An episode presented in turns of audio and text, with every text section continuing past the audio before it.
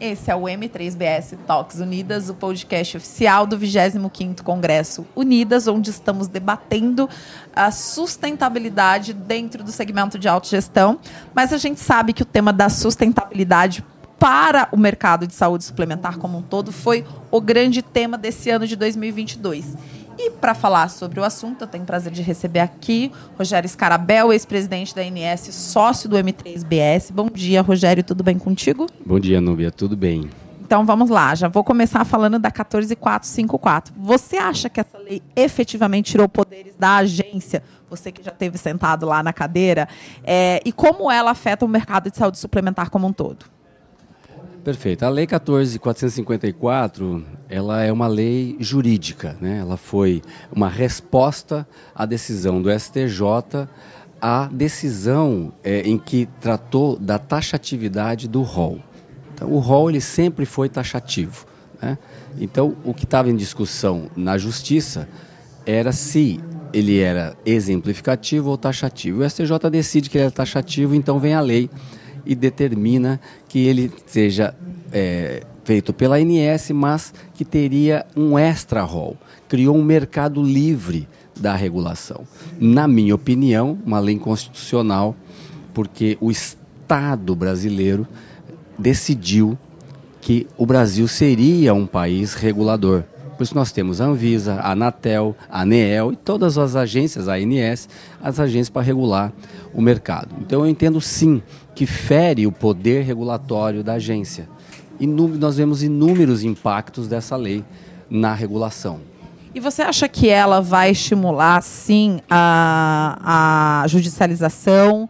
Isso deve aumentar, isso deve aumentar do lado das operadoras também. O que, que você vê de cenário, é, digamos que nada, não tendo nenhum, tudo continuando como está, com a 14454 do jeito que está, o que, que a gente tem aí de cenário de judicialização para os próximos anos? Ela cria uma situação é, muito peculiar que diz respeito ah, ao afastamento do contrato. Nós temos que entender que a saúde suplementar, o seu pilar, o seu início, a sua adesão, ele é contratual. Como é que você cria uma lei em que a regra é afastar o contrato? Porque o contrato faz vontade entre as partes. Né? Ela cria a regra entre as partes. E ali está o limite. E aí eu tenho uma lei que diz que aquele limite não é possível ser enfrentado. Como é que eu precifico esse contrato? Né? Então eu entendo que, que nesse momento, neste momento, você tem um, um, inúmeras incertezas sobre essa lei. Ela retroage, por exemplo, inclusive isso é matéria do, do, do STJ Exato. dessa semana, né? para ver qual é a aplicabilidade dessa lei. E aquele processo que eu precifiquei, ele não vale? O processo que eu vou vender, como é que eu precifico uma coisa que é incerta. Exato, a partir de quando que ela está valendo? Olha, né? Imagina aqui incerteza. Então, por isso que eu falo que, na verdade, o que aconteceu foi que criou um mercado livre de incorporação tecnológica. Mas a lei diz que quem incorpora tecnologia na saúde suplementar é a ANS. Então, é uma lei inconstitucional na minha opinião. Ela é completamente tira... contraditória. Né? Exatamente. Né? Porque não, não, é contraditória. Ela, ela, ela, ela, afasta o poder regulatório da agência. Como é que você fiscaliza algo que não está no rol? Como é que você faz o ressarcimento ao SUS? Agora, então, tudo vai ser ressarcido ao SUS?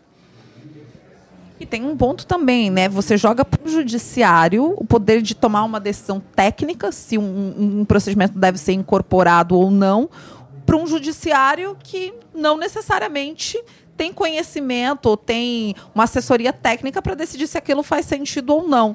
É, qual o você acha que, assim, numa perspectiva de curto e médio prazo, uh, a gente vai ter alteração nessa lei, assim, a, crenças mesmo, vai precisar mudar, porque vai bagunçar o sistema? Eu queria que você falasse um pouquinho do que você tem de feeling aí relativo a essa legislação específica, Rogério.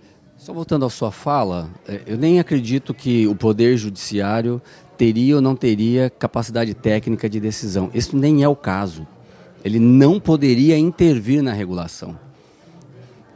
Se ele tem uma dúvida, se existe uma letargia, se existe um problema com a norma, então você determine que a agência faça essa análise, porque lá é que está o poder técnico. Né? Então, o que pode acontecer com essa, com essa, com a regra, com a lei, deve aumentar sim o, o, conflito, porque quando você vai na na, na, na, na, operadora, ela vai querer cumprir o seu contrato, porque contratualizou isso. Então pode ser que realmente aumente essas, essas questões, porque é, em que pese você dizer, olha, o que a lei fez foi só manter o status como está.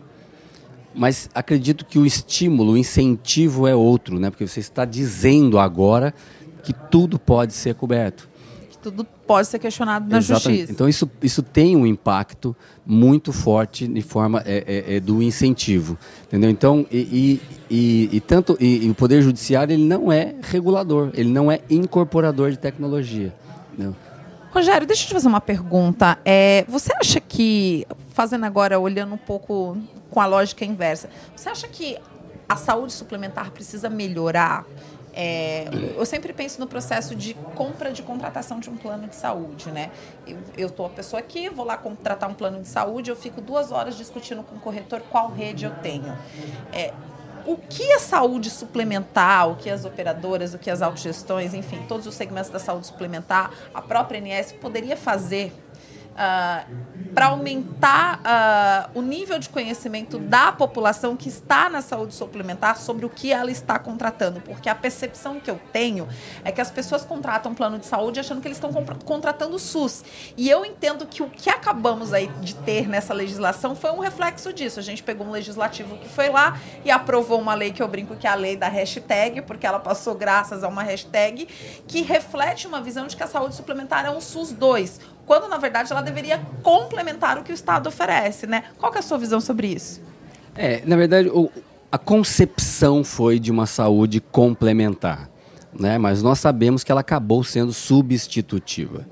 Porque quem paga, e acho que isso é uma, uma, uma boa questão para ser discutido, que a gente, às vezes a gente não consegue compreender. Quando eu pago o plano, eu pago para ter acesso. É por isso que eu pago, entendeu? Então eu já tenho o SUS, eu já tenho esse, esse plano de saúde chamado SUS, vamos falar assim. Eu estou pagando um outro plano, eu estou do meu bolso, estou pagando mais dinheiro exatamente para o acesso. O problema não é esse. O problema da incorporação de tecnologia é a segurança, o benefício que a tecnologia traz. Quando você diz, olha, qualquer demonstração de eficácia está coberto, você abre um flanco para que você tenha é, tecnologias menos eficientes, às vezes por um custo maior. Por que o custo maior? Porque quando você fala em saúde, você tem que falar em valor. Não importa quanto custa, importa que ele resolva o problema. Exatamente. Que é um aspecto que a lei não trouxe, né? Nem a relação à segurança e ao custo-efetividade dessas tecnologias que podem ser incorporadas. Exatamente. Quando nós falamos em incorporação, nós estamos falando de eficiência. É o quando eu dou mais por menos. Entendeu? Mais tecnologia, mais ganho de vida, mais saúde por me um menor custo. Então, se você comprar uma seringa que seja desnecessário, é caro, é desperdício. Ela custa três reais. Não importa, é isso, é isso que nós precisamos compreender. Ninguém está brigando para não incorporar tecnologia. Nós estamos aqui querendo que o país faça como o resto do mundo. Avance nas análises de tecnologia. Avance na segurança da tecnologia para o nosso país, para os nossos cidadãos. Este é o debate. Entendeu? Ninguém está querendo dizer que não é para ter acesso à tecnologia. Absolutamente. Quando eu pago, eu pago por acesso.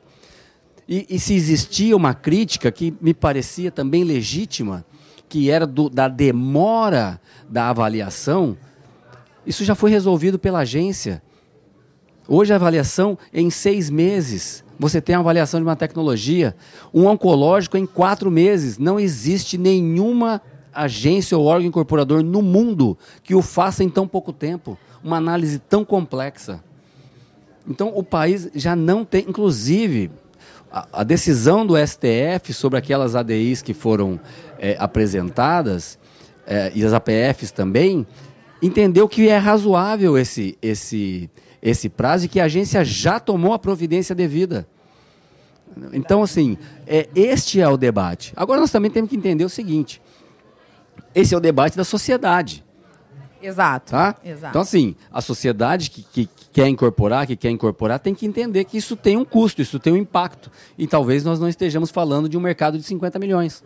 Porque ele vai começar a ser mais limitado. Porque para você ter tudo, vai ficar mais caro. Tudo tem um preço. Tudo tem um preço. Então, assim, o que nós temos que ter é a alocação do recurso na tecnologia adequada para a necessidade do paciente.